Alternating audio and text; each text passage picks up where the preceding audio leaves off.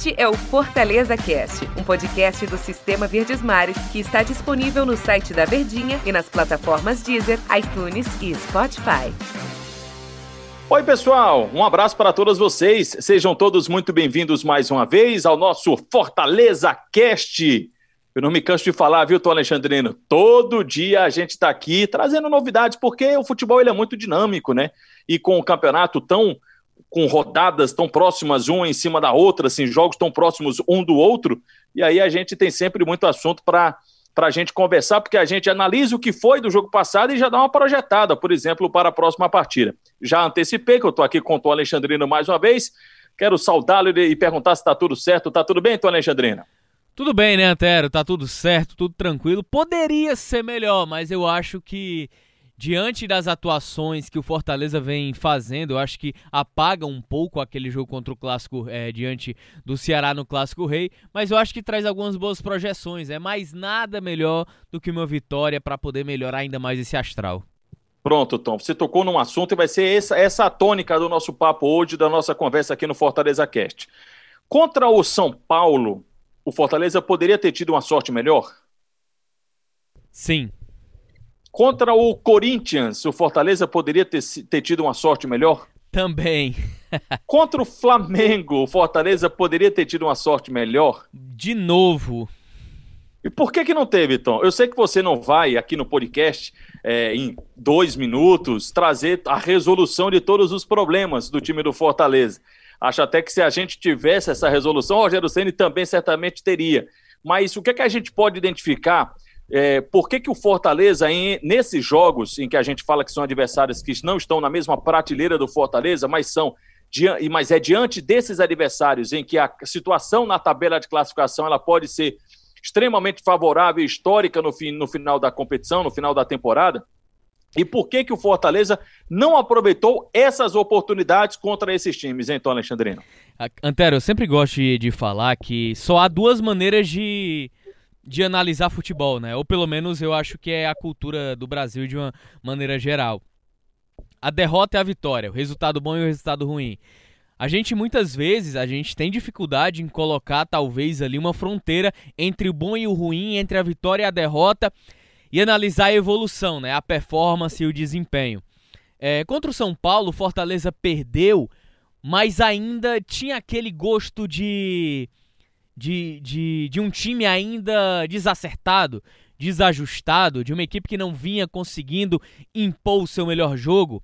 E aí a gente passa esse cenário, e aí vem, vem um jogo contra o Corinthians, como diz, como diz um amigo nosso, é, e o Fortaleza ele já parecia melhor ele já parecia uma equipe que se assemelhava um pouco à equipe de 2019, eita, que o torcedor tanto cobra.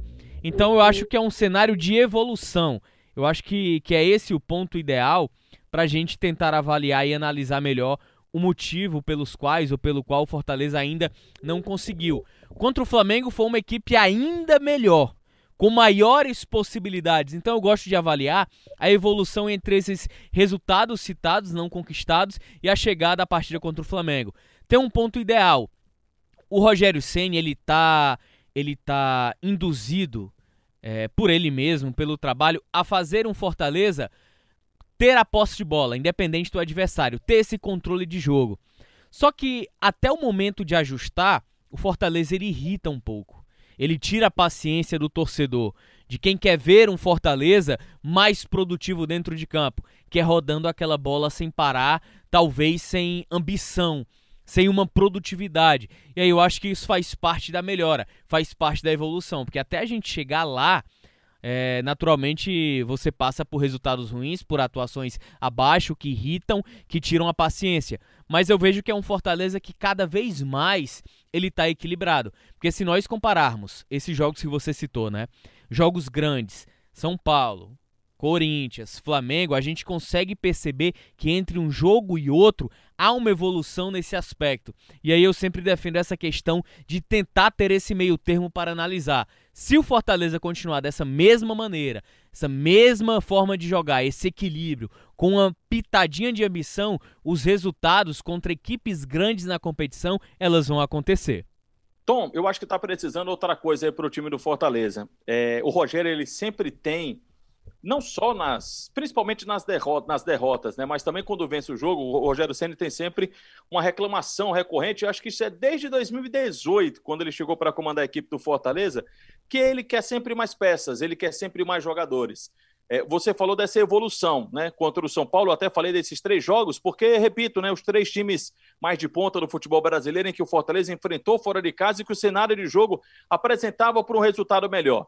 E você falou da evolução contra o São Paulo, contra o Corinthians e, por último, contra a equipe do Flamengo.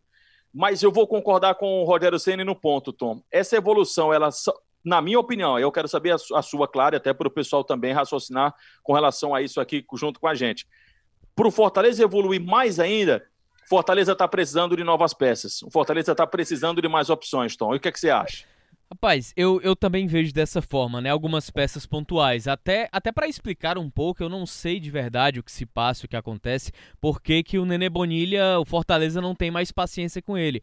Porque eu acho que o, o Nenê Bonilha ele se encaixa muito bem nessa forma de jogar, nessa forma de atuar. É um jogador que, na minha visão, tem um padrão Série A. Tem um, é um jogador que, tecnicamente, ele pode sim ser melhor aproveitado, mas enfim. É, se ele realmente não ficar, eu não sei o que de fato acontece. Mas eu acho, eu acho que naturalmente você precisa de peças, mas ao mesmo tempo você precisa dar mais rodagem. O Ederson. O Ederson ele praticamente não jogou. E é um atleta que tecnicamente tem um bom histórico de Série A. Por mais que tenha tido as lesões, o Rogério lamentou demais ano passado o fato da diretoria ter cometido um erro primário em não ter inscrito o Ederson na Série A, mas ao mesmo tempo não utiliza, ou quando utiliza, tira aos 35 do primeiro tempo, que ao meu modo de ver ainda não tem explicação na minha cabeça. Mariano Vasquez, que era um jogador que aparentemente teria um destino diferente esse ano, ele só entra em reta final de jogos. Fragapane ainda tá. É, tentando melhorar, eu acho que questão de entrosamento, questão física, de ritmo de jogo, o Rogério vem dando essa rodagem, mas eu acredito sim que precisa de talvez no máximo duas peças, né?